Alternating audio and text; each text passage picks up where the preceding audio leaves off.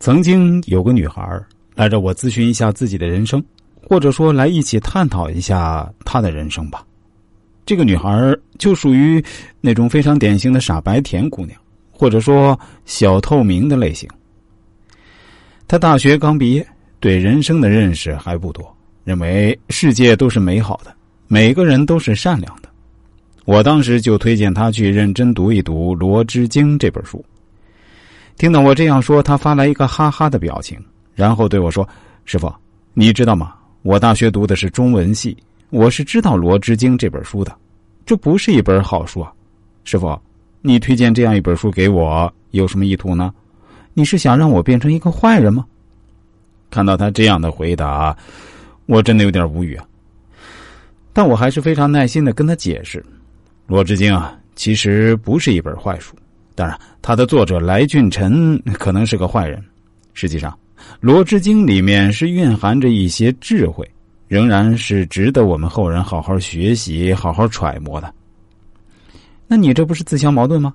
那姑娘问我：“那坏人写的书当然是坏书了。”我对她说：“其实人性是非常复杂的，我们不能简单的用好坏来描述一个人，那是一种小孩子的思维。比如。”童话故事里就会把人简单的划分为好人和坏人，因为小孩子的理解方式只能接受这样的划分。但是成年人的世界要复杂的多，在现实世界里几乎是没有一个真正的圣人，因为人性的缺点会以各种各样的方式呈现在每个人身上。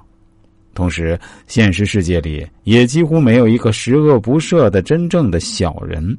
因为人性的优点也会以不同的形式照射在每个人的灵魂深处。师傅，真的是这样吗？那姑娘显得有点大惑不解。那社会上是不是太黑暗了？会不会太残酷了？其实也不是。我对她说：“下过围棋的人都知道一句话，持黑守白。当然，这句话最初是《道德经》说的。你手里拿的很可能是黑子儿。”但你心里一定要守住那份最初的美好，所以，你还是先认真看完这本书吧。过了一阵子，这女孩对我说：“师傅，这本书确实让我受益匪浅，让我明白了很多道理，而且这些知识都是学校里学不到的。看来我们这个世界上，真的是害人之心不可有，防人之心不可无啊。”我说：“是啊，我们就应该怀着这样的心态来积极入世。”同时，我们读《罗织经》的时候，也一定要用一种防御的心态来读，不能真的用里面的内容去害人。